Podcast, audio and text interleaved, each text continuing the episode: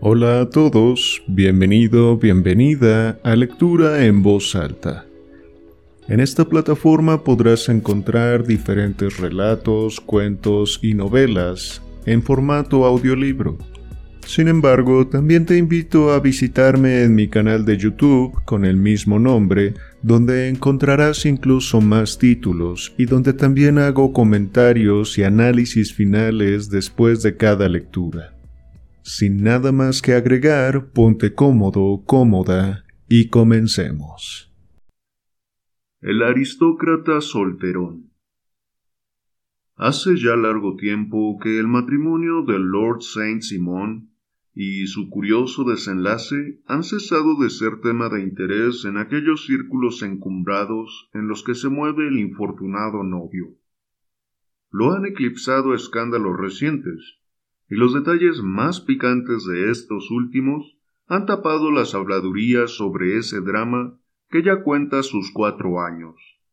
No obstante, ya que tengo razones para creer que nunca se le han revelado al público en general los hechos concretos, y puesto que mi amigo Sherlock Holmes tuvo una participación considerable en aclarar el asunto, pienso que sus memorias no se podrían considerar completas sin un breve esbozo de tan notable episodio. Unas semanas antes de mi propio casamiento, en aquellos días en que todavía compartía con Sherlock Holmes unas habitaciones en Baker Street, este llegó a casa una tarde, después de dar un paseo y encontró una carta sobre la mesa esperándole. Yo no había salido en todo el día pues el tiempo se había vuelto repentinamente lluvioso, con fuertes vientos otoñales, y la bala de los indígenas que yo me había traído alojada en una pierna, como reliquia de mi campaña en Afganistán, palpitaba dolorosamente y con sorda persistencia.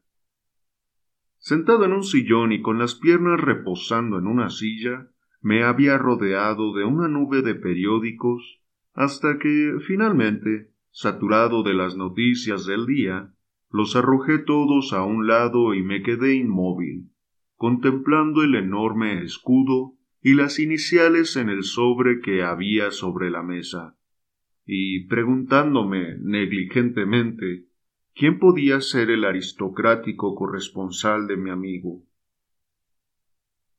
Tiene aquí una misiva muy elegante, observé apenas entró. Si no mal recuerdo, las cartas de su correo matinal procedían de un pescadero y de un funcionario de aduanas. Sí, debo admitir que mi correspondencia posee el encanto de la variedad, contestó sonriendo. Y cuanto más humilde, más interesante suele ser. Esta tiene el aspecto de una de aquellas indeseables invitaciones sociales que a uno le obligan a aburrirse o bien a mentir. Rompió el sello del lacre y examinó el contenido. Mm, bien, después de todo, esto puede proporcionar algo de interés. ¿Nada social, pues? No, claramente profesional. ¿Procedente de un cliente encumbrado? Uno de los más altos de Inglaterra. Le felicito, mi querido amigo. Le aseguro, Watson, sin ninguna clase de afectación, que para mí el linaje de mi cliente es una cuestión de menos peso que el interés de su caso. Cabe la posibilidad, sin embargo, de que éste no falte tampoco en esta nueva investigación. Usted lee los periódicos con suma atención, ¿no es así? Así me lo parece, contesté, sonriendo y señalando hacia el gran montón de papeles en el rincón. No tengo nada más que hacer. Es una suerte, pues quizá pueda usted situarme. Yo no leo nada, excepto los sucesos criminales y los anuncios por palabras. Estos siempre son instructivos.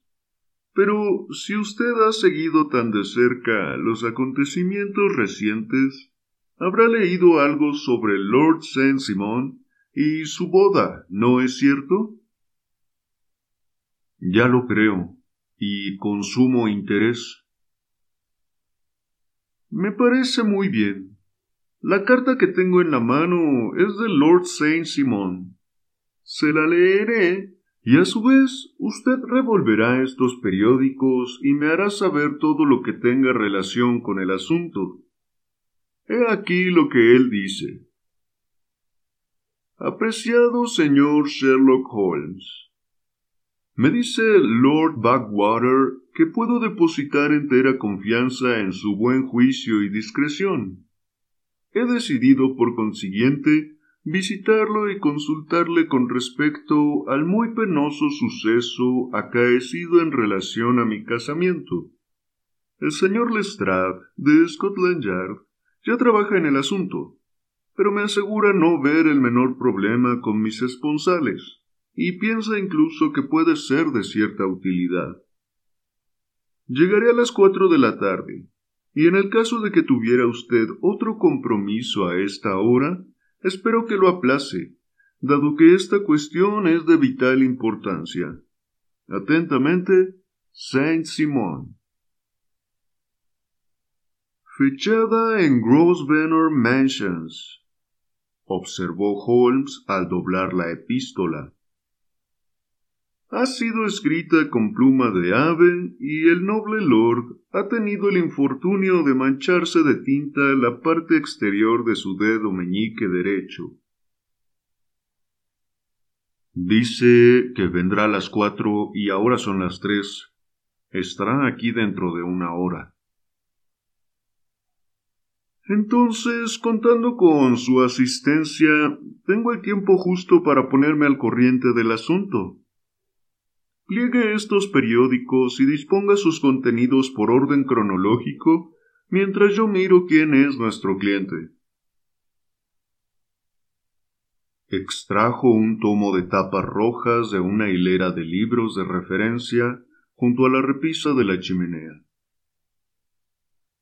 Aquí está, dijo, sentándose y abriéndolo sobre sus rodillas. Lord Robert Walsingham, de Ver Saint-Simon, hijo segundo del duque de Balmoral. Hmm. Escudo. Azur, tres abrojos en jefe sobre franja y sable. Nacido en 1846. Tiene ahora 41 años de edad, lo que no deja de ser una cierta madurez para el matrimonio. Fue subsecretario de colonias en una anterior administración. El duque, su padre, fue en otro tiempo secretario de Asuntos extranjeros. Heredan sangre Plantagenet por descendencia directa y Tudor por el lado materno. ¡Ajá! Bien, en todo esto no hay nada que resulte muy instructivo. Creo que he de recurrir a usted, Watson, en busca de algo más sólido. Poca dificultad me cuesta encontrar lo que deseo, repuse. Pues los hechos son bastante recientes y este asunto se me antojó muy notable. Sin embargo, no quise explicárselos, pues sabía que tenía usted una investigación entre manos y que no le agrada la intrusión de otras cuestiones. ¿Se refiere al problema del furgón de mudanzas de Grosvenor Square? Esto ya ha quedado solucionado, aunque de hecho fue obvio desde el primer momento. Por favor, deme los resultados de sus elecciones entre la prensa. He aquí la primera noticia que puedo encontrar. Aparece en la columna de anuncios personales de The Morning Post y como puede ver, data de varias semanas. Dice, se ha concertado un matrimonio que, si el rumor está en lo cierto, se celebrará dentro de poco entre Lord Robert Saint-Simon, hijo segundo del duque de Valnioral, y la señorita Hattie Doran, hija única de Aloysius Doran, de San Francisco, California, Estados Unidos. Eso es todo. Breve y conciso, comentó Holmes, estirando sus largas y delgadas piernas hacia el fuego. En uno de los periódicos con notas de sociedad de la misma semana hay un párrafo que amplía esta información. Ah, ahí está. Dice, Debería aprobarse una propuesta de protección arancelaria en el mercado del matrimonio, pues parece ser que el actual principio del libre mercado hace sentir su peso en perjuicio de nuestra producción nacional. Una tras otra la administración de las casas nobles de Gran Bretaña va cayendo en manos de nuestras rubias primas de Allende el Atlántico. Una importante adición ha venido a incrementar, la semana pasada, la lista de premios conseguidos por estas encantadoras invasoras. Lord Saint Simon, que durante más de veinte años se ha mostrado inmune a las flechas del pequeño dios, ha anunciado ahora con carácter definitivo sus próximos esponsales con la señorita Hattie Doran, la fascinante hija de un millonario californiano. La señorita Doran, cuya gracial figura y bellísimo rostro llamaron poderosamente la atención en las fiestas de Westbury House, es hija única y es bien sabido que su dote pasará con creces de las siete cifras, con mejores expectativas para el futuro, puesto que es un secreto a voces que el duque de Balmoral se ha visto obligado a vender sus cuadros en los últimos años, y visto que el Lord Saint Simon no tiene propiedades a su nombre, salvo la pequeña finca de Birchmore, es obvio que la heredera californiana no es la única en salir ganando en una alianza que le permitirá efectuar la fácil y corriente transición de dama republicana a aristócrata británica. ¿Algo más?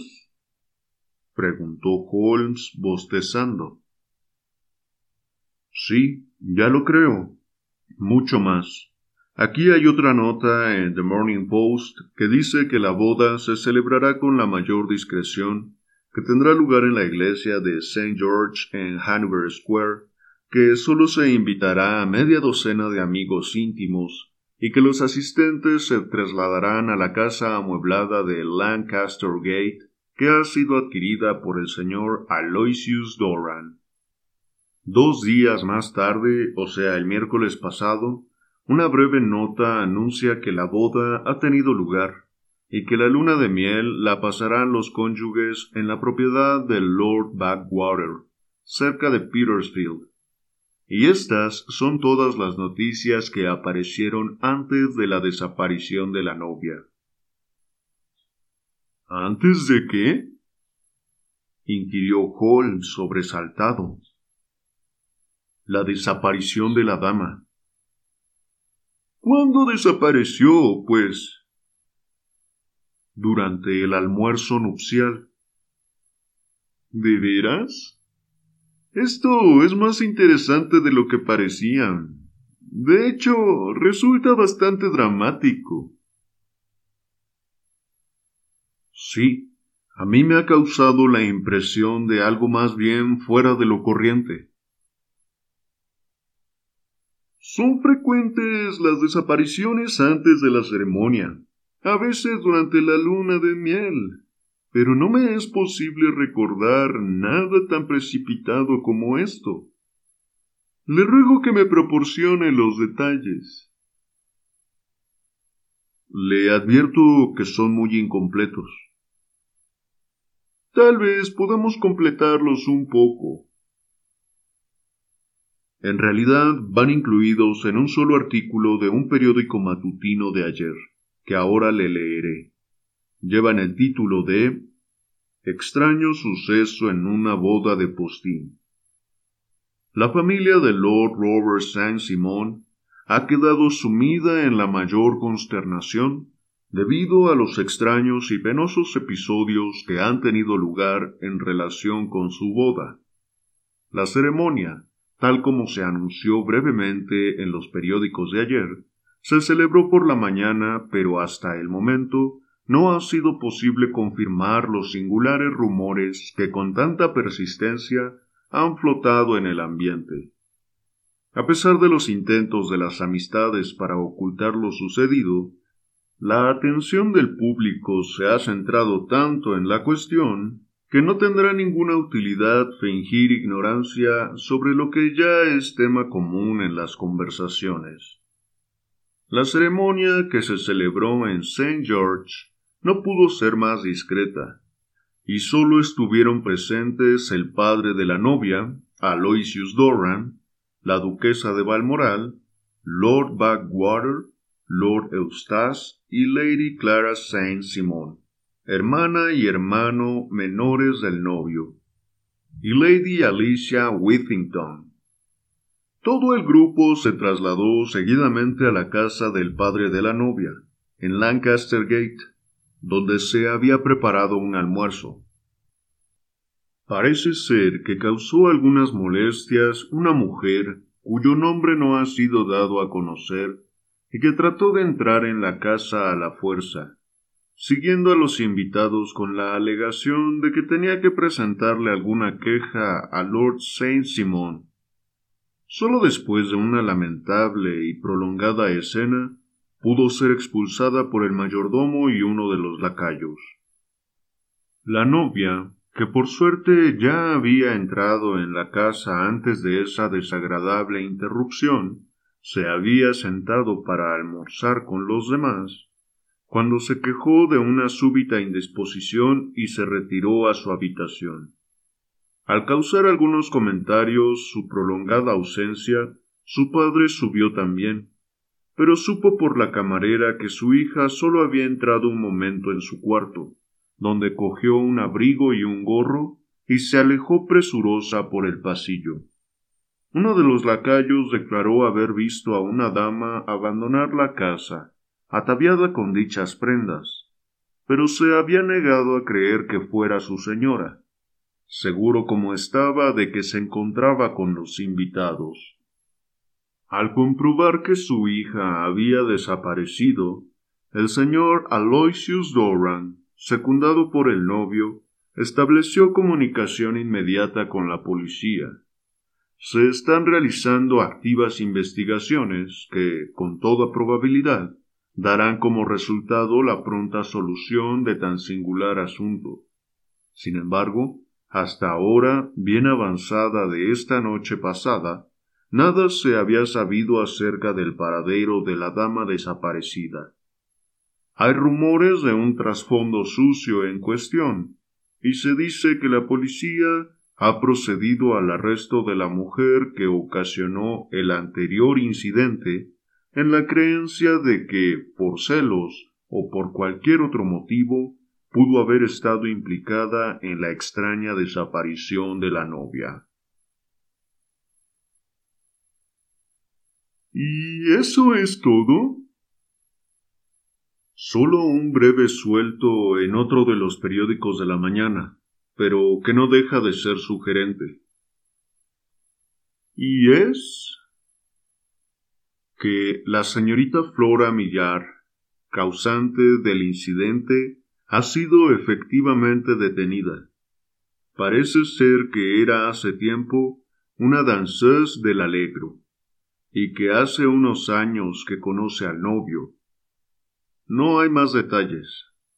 Ahora todo el caso se encuentra en sus manos, al menos tal como ha sido expuesto al público a través de la prensa. Desde luego, parece ser un caso de lo más interesante. No me lo hubiera dejado perder por nada del mundo. Pero llaman a la puerta, Watson y en vista de que el reloj indica que faltan unos pocos minutos para las cuatro, no me cabe duda de que se tratará de nuestro aristocrático cliente. Ni sueñe en marcharse, Watson, pues prefiero con mucho disponer de un testigo, aunque solo sea para respaldar mi memoria. Lord Robert Saint Simon anunció nuestro botones, abriendo la puerta de par en par. Entró un caballero de rostro agradable y expresión inteligente, pálido y de nariz aguileña, acaso con una nota de petulancia en la boca, y con la mirada directa y abierta del hombre cuyo placentero destino ha consistido siempre en mandar y ser obedecido. Sus gestos eran vivos, pero su apariencia general daba una impresión indebida de edad, pues se encorvaba ligeramente hacia adelante y al caminar las rodillas se le doblaban un tanto. Asimismo, su cabello, como fue visible al quitarse su sombrero de ala muy curvada, era gris de los lados y escaseaba un poco en la coronilla. En cuanto a su indumentaria, vestía con tanta pulcritud que casi se le podía considerar como un petimetre.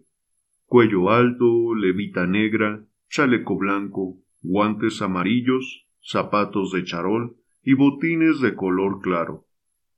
Avanzó lentamente por la habitación, volviendo la cabeza a izquierda y derecha y balanceando en su mano diestra sus gafas de montura de oro.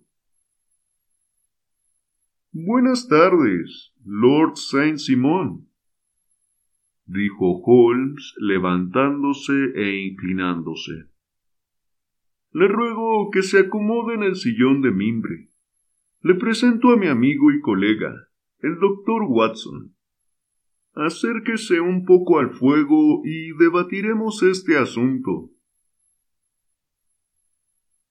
Un asunto que para mí es de lo más penoso, como fácilmente puede usted imaginar, señor Holmes. He sido herido en lo más vivo. Tengo entendido que usted ya ha llevado varios casos de esta índole. Tan delicados, caballero, aunque supongo que difícilmente pertenecerían a la misma escala social. No, realmente estoy descendiendo por ella. No le comprendo. Mi último cliente de esta clase fue un rey. ¿De veras? No tenía la menor idea. ¿Y qué rey? El rey de Escandinavia. ¿Cómo? ¿Acaso había perdido a su esposa? Usted comprenderá, dijo Holmes suavemente, que aplico a los asuntos de mis otros clientes el mismo secreto que le prometo a usted en el suyo. Claro. Está bien, muy bien. Desde luego, le presento mis excusas. En cuanto a mi caso, estoy dispuesto a darle cualquier información que pueda ayudarle a formarse una opinión. Gracias. Ya me he enterado de todo lo publicado en la prensa, pero de nada más. Supongo que puedo considerar como veraz este artículo, por ejemplo, acerca de la desaparición de la novia. Lord Saint-Simon le echó un vistazo. Sí, tal como lo explica, es veraz. Pero se necesita una buena cantidad de detalles suplementarios antes de que alguien pueda formarse una opinión. Creo que puedo llegar más directamente a los hechos que me interesan haciéndole unas preguntas. Le ruego que las haga. ¿Dónde conoció usted a la señorita Hattie Doran? En San Francisco, hace un año. ¿Hizo usted un viaje a Estados Unidos? Sí. ¿Se prometieron entonces? No. pero había entre los dos una buena amistad. A mí me divertía su compañía y ella lo veía. ¿El padre de ella es muy rico? Se dice que es el hombre más rico de la costa del Pacífico. ¿Cómo consiguió su fortuna? En la minería.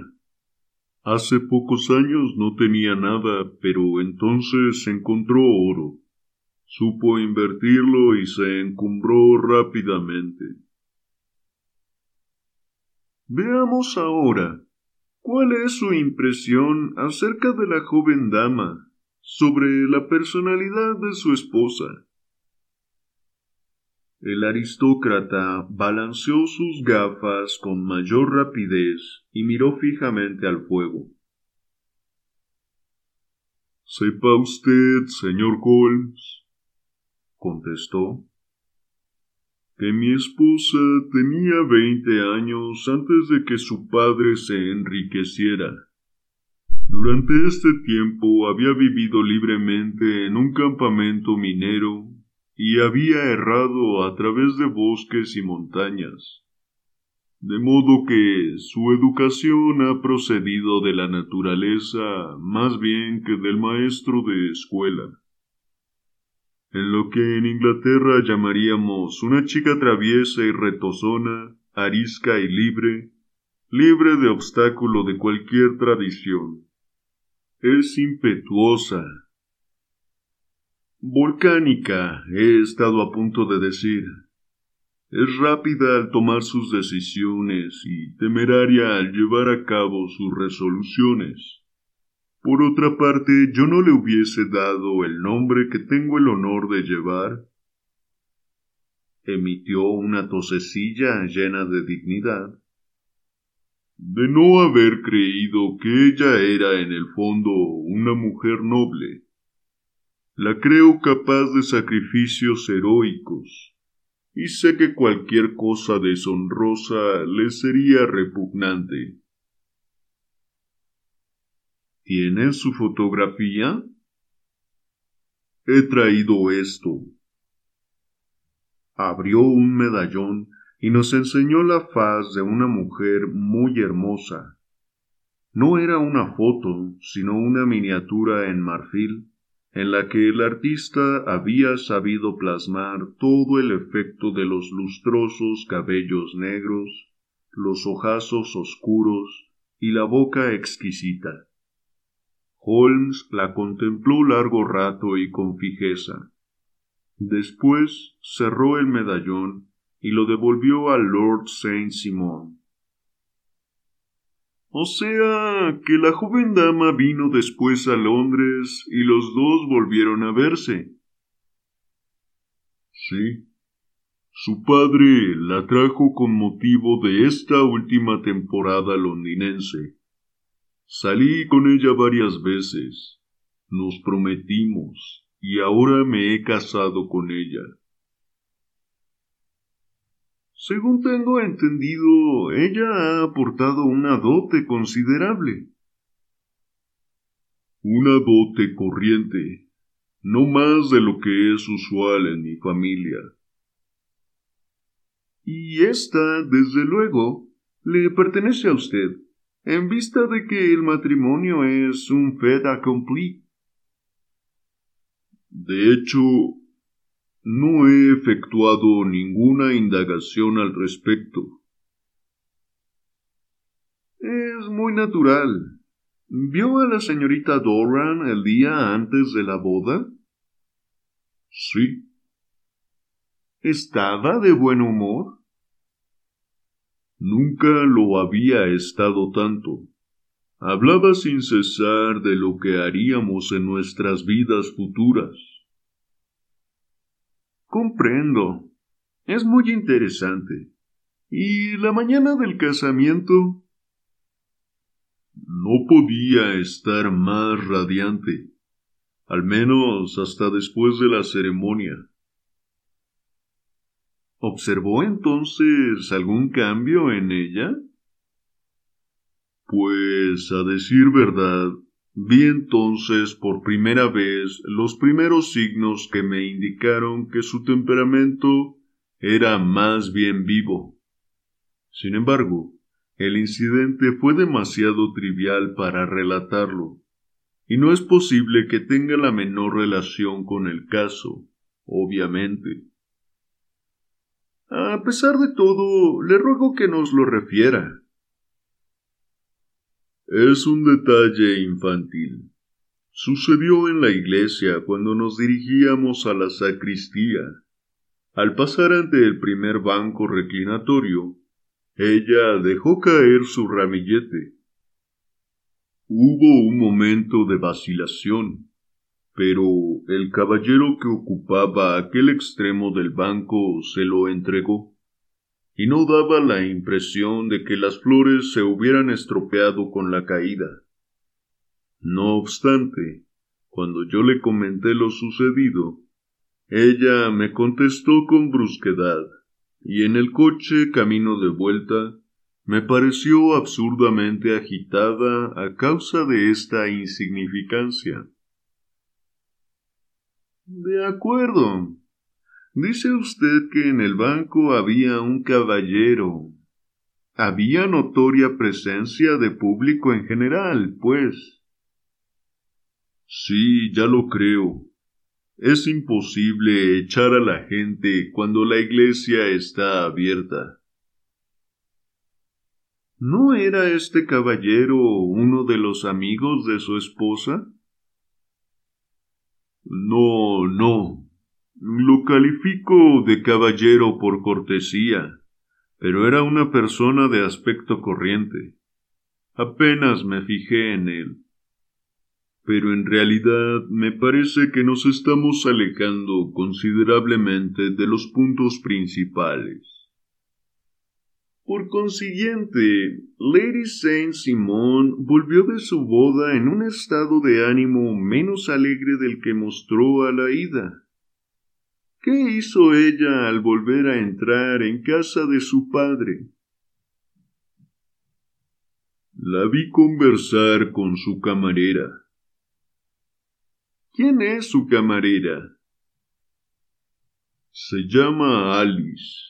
Es americana y vino de California con ella. ¿Una sirvienta de toda confianza?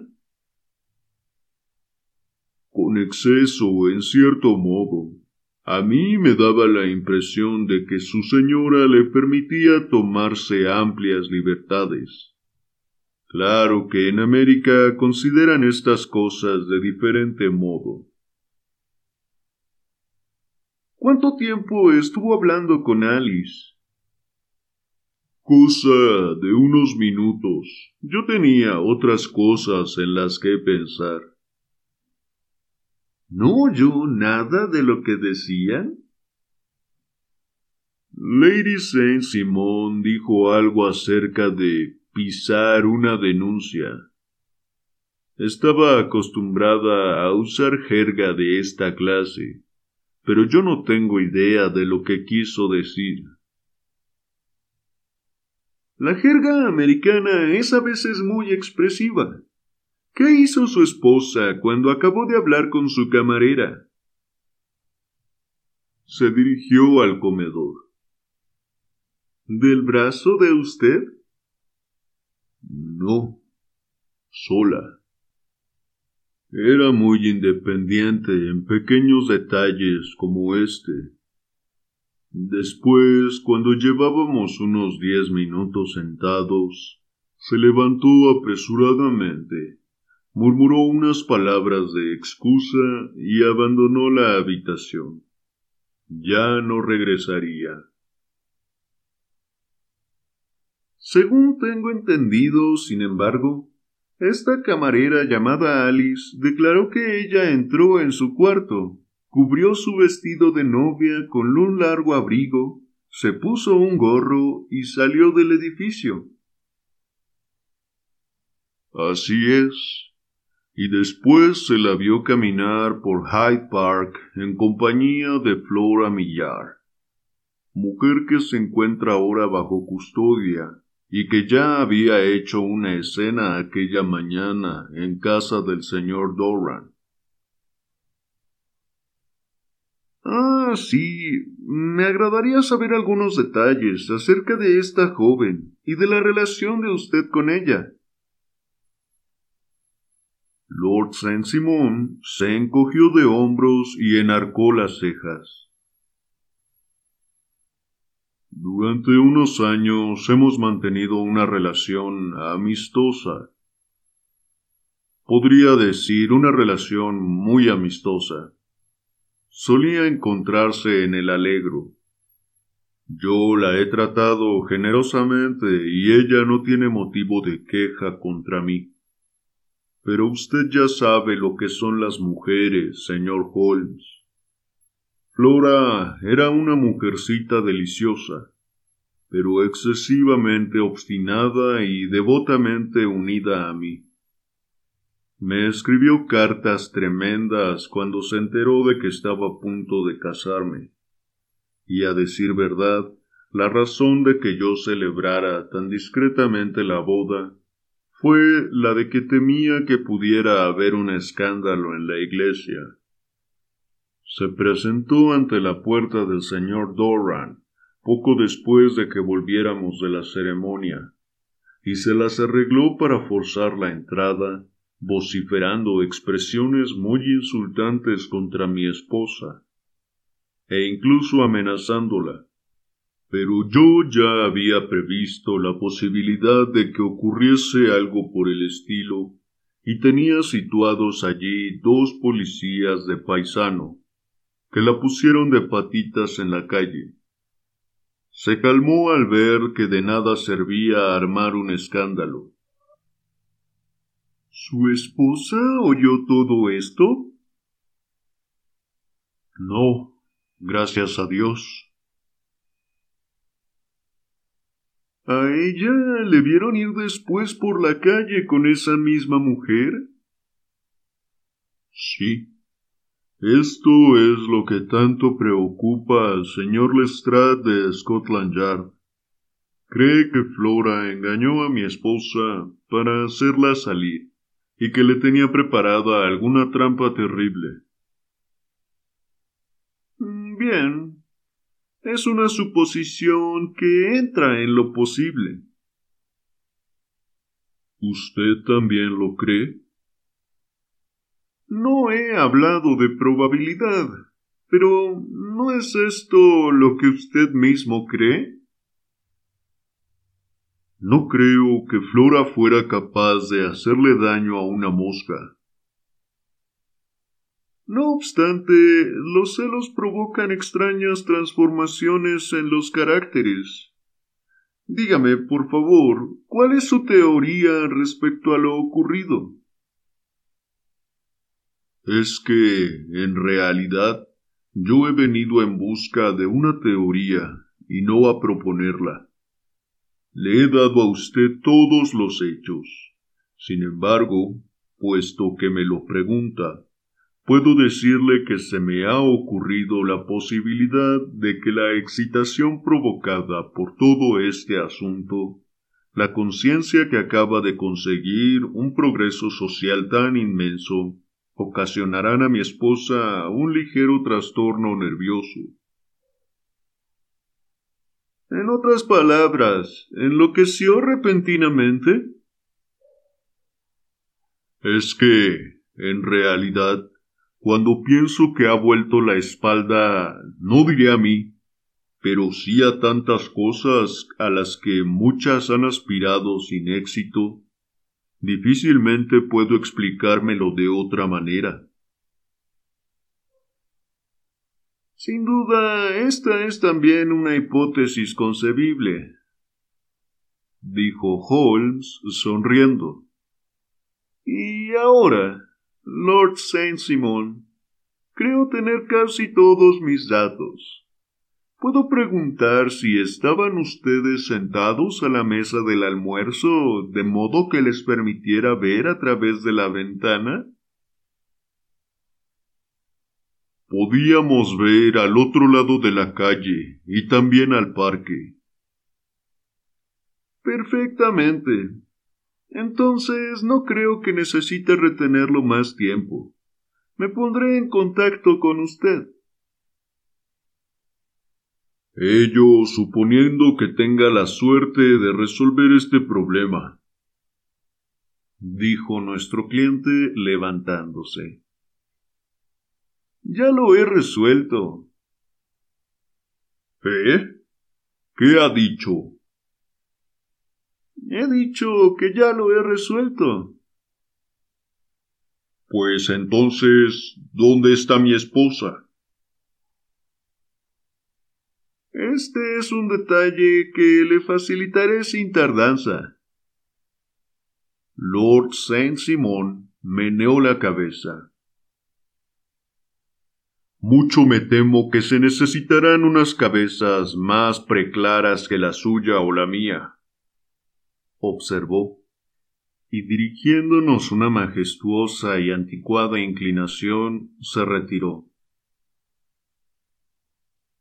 Sabe, Watson, Lord Saint Simon ha sido muy amable al conceder a mi cabeza el honor de colocarla al mismo nivel que la suya, dijo Sherlock Holmes riéndose.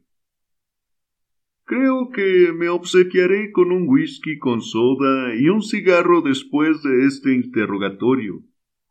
Ya había llegado a conclusiones referentes al caso antes de que nuestro cliente entrara en esta habitación. Mi querido Holmes, tengo notas acerca de varios casos similares, aunque ninguno como he observado antes, ni remotamente tan precipitado. Todo mi interrogatorio ha servido para convertir en certeza mis conjeturas. La evidencia circunstancial resulta a veces muy convincente, como en el caso de encontrarse una trucha en la leche, para citar el ejemplo de Thoreau. Pero yo he oído todo lo que ha oído usted. Sin embargo, lo ha hecho privado del conocimiento de casos previos, que tan útil me es. Hubo un suceso similar hace unos años en Aberdeen y otro de rasgos muy parecidos en Múnich el año después de la guerra franco-prusiana. Es uno de aquellos casos. Hombre, pero si aquí tenemos a Lestrade. Buenas tardes, Lestrade. Encontrará otro vaso en el aparador. Y hay cigarros en la caja.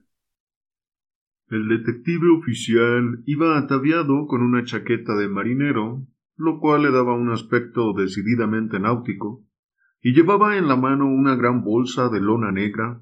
Tras una breve salutación, se sentó y encendió el cigarro que le había sido ofrecido.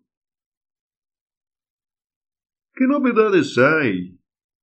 preguntó Holmes con cierta malicia en los ojos. Parece descontento. Y lo estoy. Se trata de ese caso infernal del matrimonio Saint Simon. Es un asunto al que no le encuentro pies ni cabeza. ¿Qué me dice usted? Me sorprende. ¿Quién ha oído hablar alguna vez de un caso en el que se mezclan tantas cosas? Cada pista parece escaparse entre mis dedos. Llevo todo el día trabajando en esto. Y por lo que veo le ha dejado bien mojado, comentó Holmes, apoyando la mano en la manga de su chaqueta de marino. Sí, he estado dragando el serpentín. ¿Y por qué? Santo cielo. En busca del cadáver de Lady Saint Simon, Sherlock Holmes se repatingó en su butaca y se rió con ganas. ¿No ha dragado el fondo de la fuente de Trafalgar Square? preguntó. ¿Por qué? ¿Qué quiere decir? Porque tantas probabilidades tiene de encontrar a esa dama en un lugar como en otro. Lestrade lanzó una mirada de enojo a mi compañero. Supongo que usted ya lo sabe todo, replicó con desdén. Solo acabo de oír la relación de hechos, pero ya he decidido al respecto. Ah, sí. Entonces usted cree que el serpentín no desempeña ningún papel en el asunto? Lo considero harto improbable. En este caso, tal vez me hará el favor de explicar cómo es que encontramos esto allí. Mientras hablaba, abrió su bolsa y volcó en el suelo un vestido de novia cuya seda todavía estaba empapada, un par de zapatos de raso blanco y una corona de novia con su velo, todo ello mojado y sucio. Vea esto, añadió, colocando sobre el montón de ropa un anillo de boda nuevo. Veamos si es usted capaz de roer este hueso profesor Holmes. No faltaría más, repuso mi amigo, proyectando en el aire anillos de humo azul. ¿Lo ha sacado todo del serpentín? No, lo encontró flotando cerca de la orilla un guardián del parque. Estas prendas han sido identificadas como de Lady Saint Simon, y me pareció que si estaban allí, el cuerpo no podía andar muy lejos. Según el mismo y brillante razonamiento, el cuerpo de cualquier persona ha de ser encontrado cerca de su armario ropero. Y dígame, por favor, ¿A dónde esperaba usted llegar a través de esto? A alguna prueba que implicara a Flora Millar en la desaparición. Mucho me temo que esto le va a resultar difícil. ¿De veras? exclamó Lestrade. Pues yo me temo, Holmes, que no se muestra usted muy práctico en sus deducciones y sus inferencias. Ha cometido dos pifias en otros tantos minutos. Este vestido implica a la señorita Flora Millar. ¿Cómo? En el vestido hay un bolsillo, y en el bolsillo hay un tarjetero. En el tarjetero hay una nota, y he aquí la nota. La depositó de golpe en la mesa ante él. Oiga esto. Me verás cuando todo esté a punto. Ven enseguida. F. H. M. Ahora bien, mi teoría ha sido siempre la de que Lady Saint Simon fue atraída con engaños por Flora Millar, quien con ayuda de cómplices, sin duda, fue la responsable de su desaparición.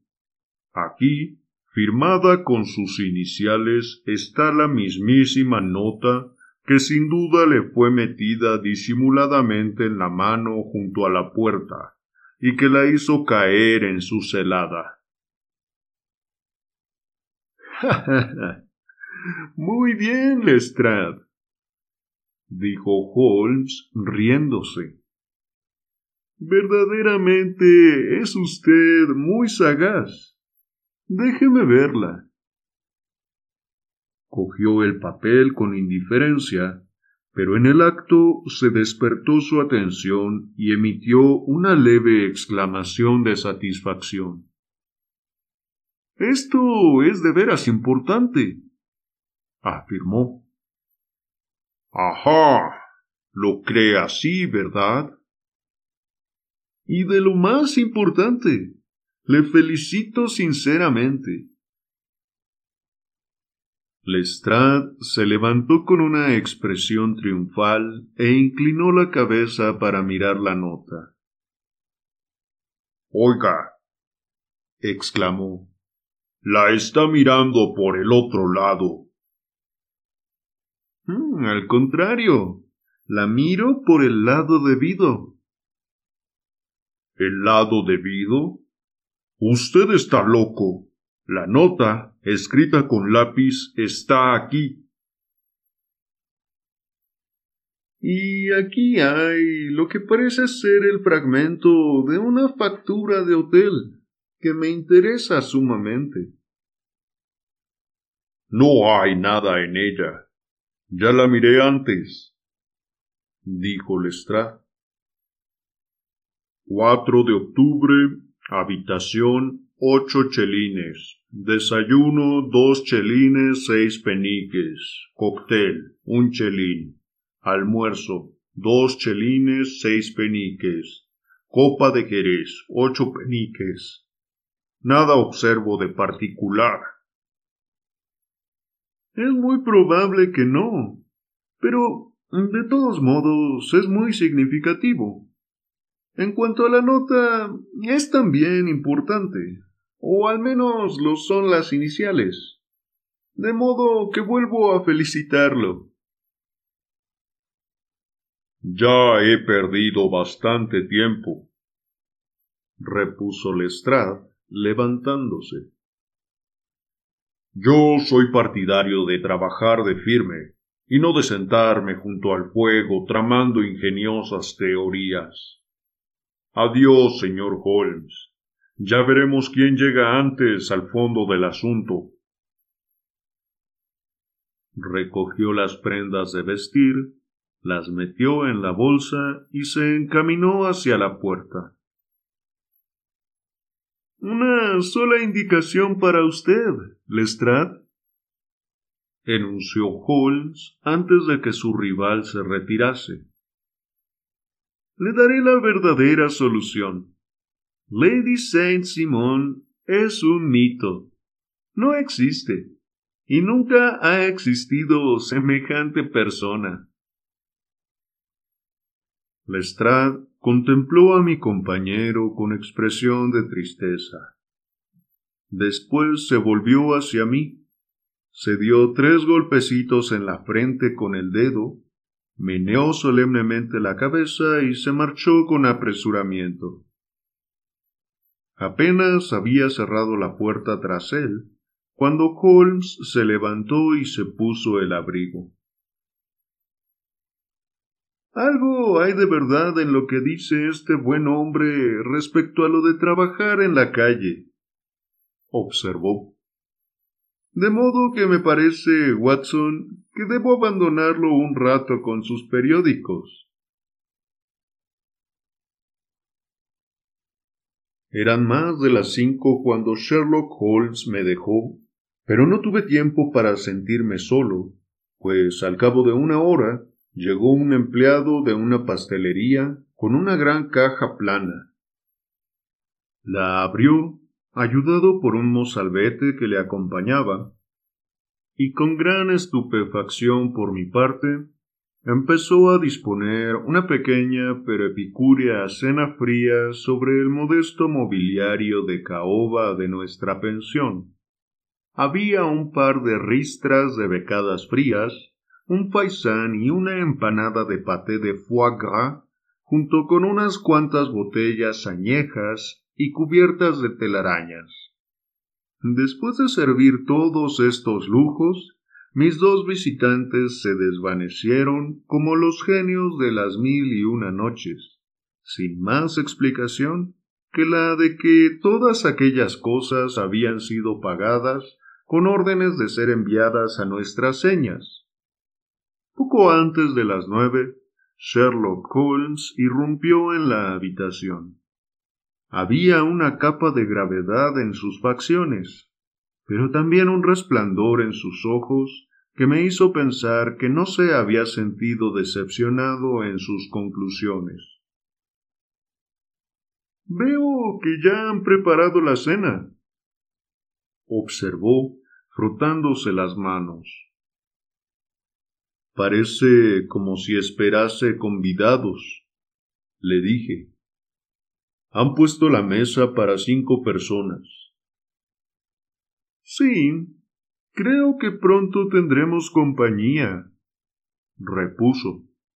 Me sorprende que Lord Saint Simon no haya llegado ya. Ah, creo que ahora oigo sus pasos en la escalera. Era efectivamente nuestro visitante de antes, que entró presuroso, balanceando sus gafas con más vigor que nunca y con una expresión de honda preocupación en sus aristocráticas facciones. Por lo que veo, mi mensajero ha sabido encontrarle, dijo Holmes. Sí, y confieso que el contenido del mensaje me ha causado gran sobresalto. ¿Tiene usted un buen fundamento que apoye lo que dice? El mejor posible. Lord Saint Simon se arrellanó en un sillón y se pasó la mano por la frente.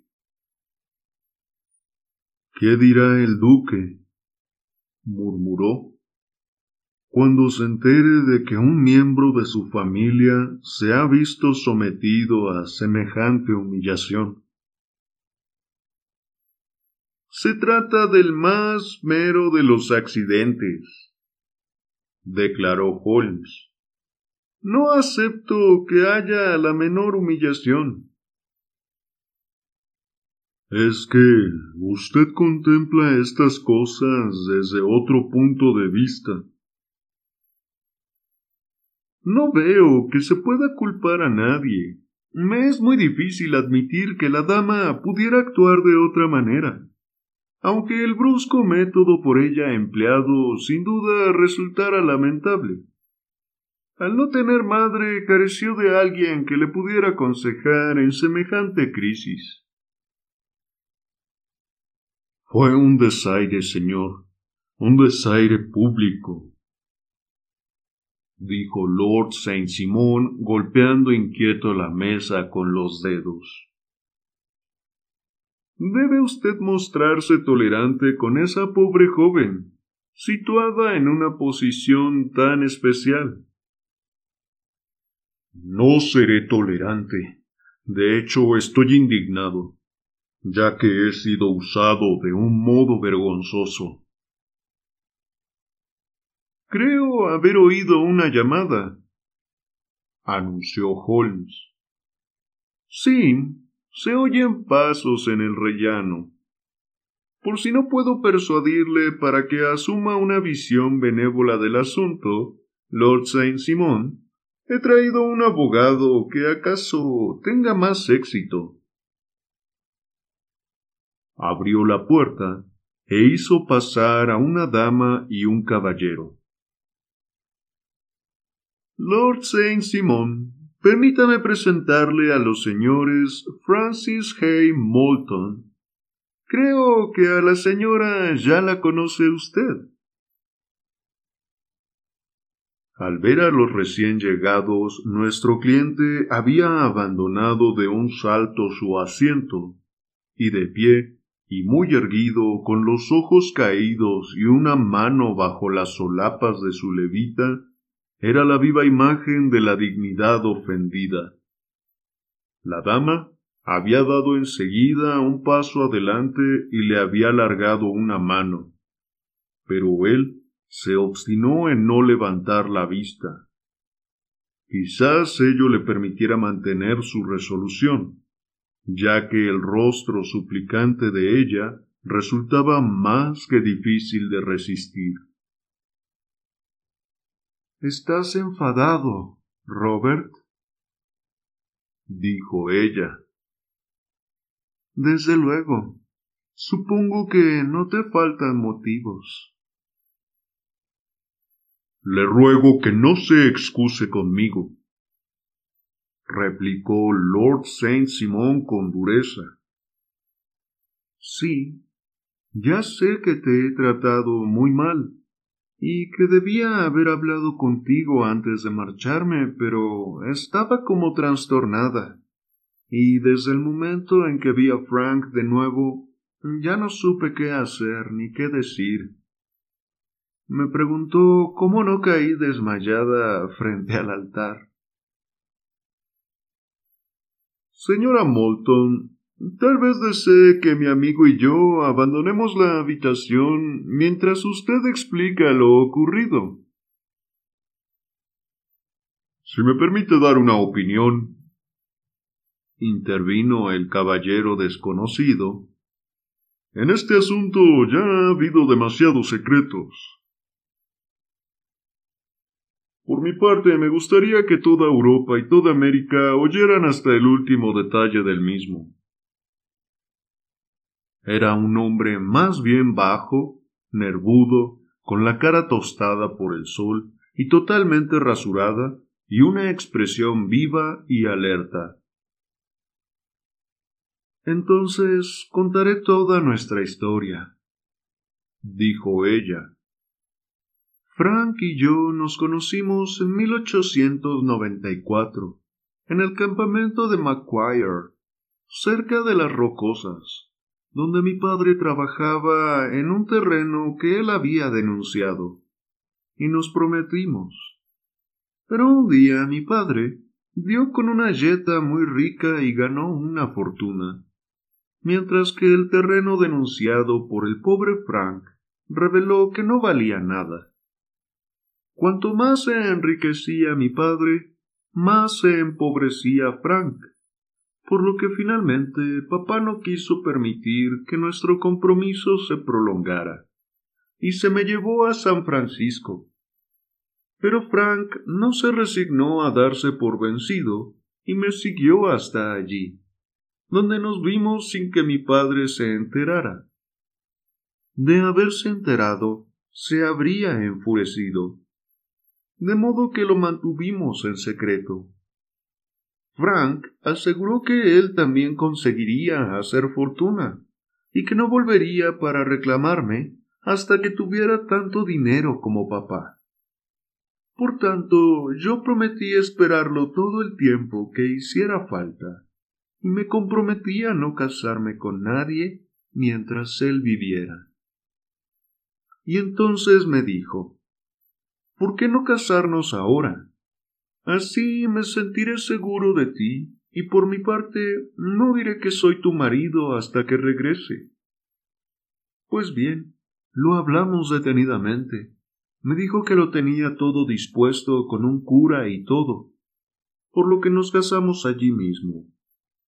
A continuación, Frank se fue en pos de la fortuna, y yo volví al lado de papá. Las siguientes noticias que tuve de Frank fueron las de que se encontraba en Montana. Después continuó sus prospecciones en Arizona. Más tarde oí que estaba en Nuevo México. Hubo seguidamente una larga historia en los periódicos acerca de un campamento minero atacado por indios apaches. El nombre de mi Frank se encontraba entre los muertos. Me desplomé, víctima de un desmayo, y durante meses estuve muy enferma. Papá pensaba que me aquejaba una consunción e hizo que me visitaran la mitad de los médicos de San Francisco. No llegó hasta mí la menor noticia durante un año o más de modo que en ningún momento dudé de que Frank hubiese muerto en realidad. Entonces Lord Saint Simon vino a San Francisco y nosotros fuimos a Londres. Se combinó un matrimonio y mi padre quedó muy contento. Pero yo siempre pensé que ningún hombre en este mundo podría ocupar jamás el lugar que yo había concedido en mi corazón a mi pobre Frank. No obstante, si me hubiera casado con Lord Saint Simon, sin la menor duda yo habría cumplido con mis deberes respecto a él. No podemos gobernar nuestro amor, pero sí nuestras acciones. Fui con él hasta el altar, con la intención de ser para él tan buena esposa como estuviera en mi mano. Pero pueden ustedes imaginar lo que sentí cuando, precisamente, al aproximarme a la barandilla del altar, miré atrás y vi a Frank que también me miraba, de pie, junto a la primera fila de reclinatorios. Primero creí que se trataba de su fantasma, pero cuando volví a mirar, allí estaba todavía, con una especie de interrogación en sus ojos, como si me preguntara si me alegraba de verle o bien lo lamentaba. No sé cómo no me caí. Sé que todo daba vueltas a mi alrededor y que las palabras del sacerdote eran tan solo como un zumbido de una abeja en mi oído. No sabía qué hacer. ¿Había de detener la ceremonia y hacer una escena en la iglesia? Le miré otra vez, y fue como si él supiera qué pensaba yo, pues se llevó el dedo a los labios para indicarme que no dijera nada. Entonces le vi garrapatear algo en un trozo de papel y comprendí que me estaba escribiendo una nota. Al pasar junto a su banco cuando salí, dejé caer mi ramillete ante él y él deslizó la nota en mi mano cuando me devolvió las flores. Era tan solo una línea en la que me pedía que me reuniera con él cuando me hiciera señal de proceder así. Desde luego, ni por un momento dudé de que mi primer deber era ahora para con él, y determiné hacer exactamente lo que quisiera ordenarme. Al volver a casa, se lo conté todo a mi doncella, que había conocido a Frank en California y siempre había sido amiga suya. Le ordené que no dijera nada, pero que empaquetase unas cuantas cosas y tuviera a punto mi abrigo. Sé que hubiera debido hablar con Lord Saint Simon, pero me resultaba terriblemente difícil delante de su madre y de todos aquellos personajes. Tomé tan solo la decisión de darme a la fuga y explicarme después. No llevaba diez minutos sentada a la mesa cuando vi a Frank desde la ventana, al otro lado de la calle. Me hizo una seña y después echó a andar hacia el parque. Abandoné el comedor, cogí mis cosas y le seguí se me acercó una mujer que me habló de no sé qué referente a Lord Saint Simon. Por lo poco que oí, me pareció como si éste tuviera también algún pequeño secreto anterior al matrimonio, pero me las arreglé para desembarazarme de ella, y pronto me encontré con Frank. Tomamos un coche de punto y nos dirigimos a unas habitaciones que él había tomado en Gordon Square.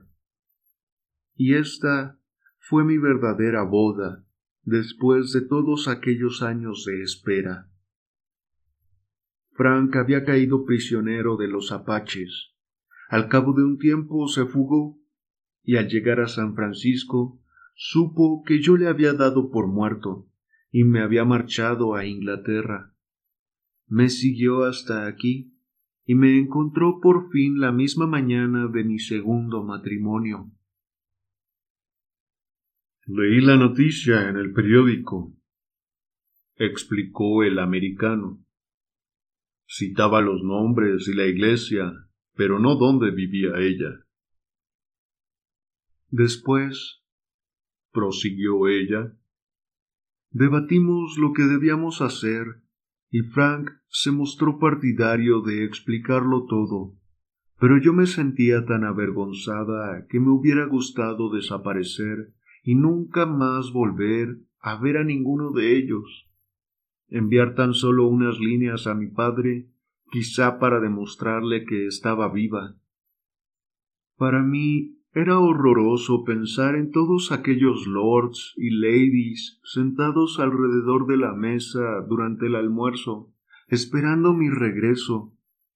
En vista de ello, Frank preparó un fardo con mi vestido de novia y mis cosas, y las tiró lejos de allí para que nadie pudiera encontrarlas y seguir su pista. Con toda probabilidad, mañana por la mañana nos hubiéramos marchado una temporada a París. Pero este buen caballero, el señor Holmes, nos ha venido a ver esta tarde, aunque no puedo imaginar cómo dio con nosotros, y nos explicó muy claramente y con gran amabilidad que yo estaba equivocada y que Frank tenía razón, y que obraríamos muy mal si manteníamos tanto secreto. Después se ofreció para darnos una oportunidad de hablar con Lord Saint Simon a solas, y por esto nos hemos presentado enseguida en su casa. Y ahora, Robert, ya lo has oído todo. Lamento mucho haberte causado pena y deseo vivamente que no te hayas formado una opinión muy mezquina de mí. Lord Saint Simon no había relajado ni mucho menos su rígida actitud, pero había escuchado la prolongada narración con el ceño fruncido y los labios muy apretados. Perdone, dijo, pero no tengo la costumbre de discutir mis asuntos personales más íntimos de esta manera tan pública. Entonces, ¿no me perdonas? ¿No quieres que nos estrechemos la mano antes de marcharme? Oh, desde luego, si es que esto le proporciona algún placer alargó la mano y rozó fríamente la que ella le tendía. Yo había esperado, sugirió Holmes, que se uniera a nosotros en una cena amistosa. En este aspecto pide usted demasiado, respondió su señoría puedo verme obligado a dar mi aquiescencia en estos hechos recientes, pero difícilmente cabe esperar que me congratule a causa de ellos. Creo que, con su permiso, voy a desearles a todos ustedes muy buenas noches.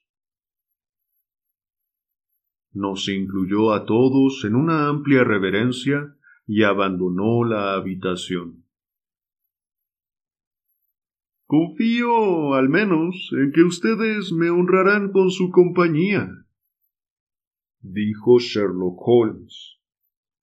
Para mí siempre es una alegría conocer a un norteamericano, señor Moulton, pues soy uno de los que creen que los destinos de un monarca y las chapucerías de un ministro en años ya muy lejanos no han de impedir que nuestros descendientes sean un día ciudadanos de un mismo país de talla mundial, bajo una bandera que será una reunión de la Unión Jack con las barras y estrellas.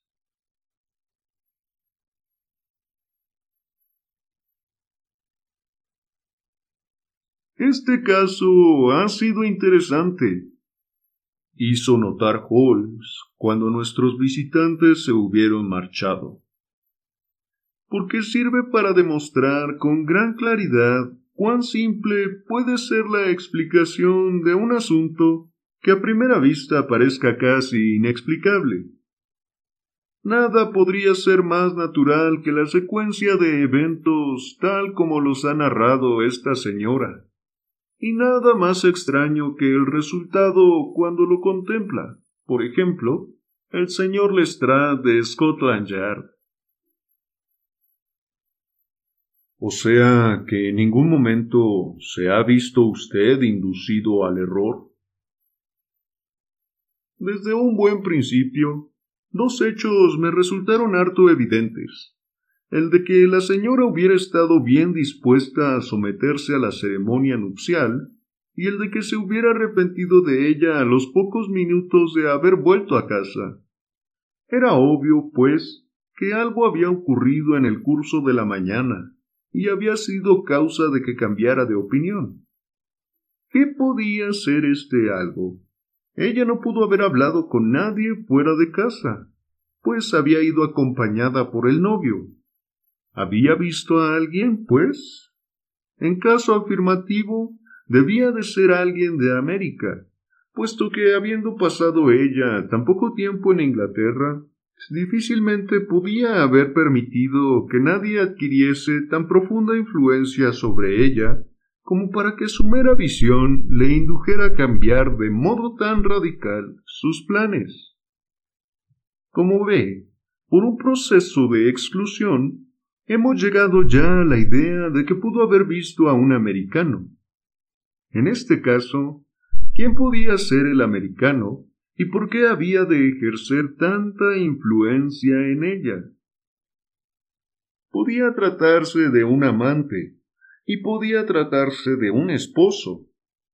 Yo sabía que ella había pasado su juventud en parajes ariscos y bajo condiciones extrañas. Hasta aquí había llegado yo antes de oír la narración del Lord Saint Simon. Cuando éste nos habló de un hombre en un banco de la iglesia, del cambio de actitud de la novia, de un truco tan transparente para obtener un mensaje como el de dejar caer un ramillete, del recurso de ella a las confidencias de su camarera y de su alusión harto significativa a pisar la denuncia, que en el léxico de los mineros quiere decir tomar posesión de lo que otra persona ha reivindicado previamente, toda la situación adquirió una claridad absoluta. Ella había huido con un hombre, y el hombre o bien era un amante, o bien un marido anterior, con todas las probabilidades en favor de lo segundo. ¿Y cómo se las arregló para dar con ellos? Hubiera podido ser peligroso, pero mi amigo Lestrade tenía ya en sus manos una información cuyo valor desconocía. Las iniciales tenían, claro está, una gran importancia, pero todavía más valioso resultaba saber que en el curso de la semana su marido había pagado la cuenta en uno de los hoteles más selectos de Londres. ¿Cómo dedujo lo de selecto? Por los precios, también selectos. Ocho chelines por una cama y ocho peniques por una copa de jerez apuntaban a uno de los hoteles más caros. No hay muchos en Londres que cobren estos precios. En el segundo que visité, en Northumberland Avenue, una inspección del libro me hizo saber que Francis Hay Moulton, un norteamericano, se había marchado precisamente el día antes, y al revisar su cuenta encontré los mismos cargos que ya había visto en el duplicado de la factura. Su correspondencia había de serle remitida al 226 de Gordon Square, por lo que allí dirigí mis pasos y al tener la suerte de encontrar la pareja de enamorados en casa, me aventuré a darles unos consejos paternales y a señalarles que sería mejor en todos los aspectos que aclarasen un poco su situación, tanto ante el público en general como ante Lord Saint Simon en particular.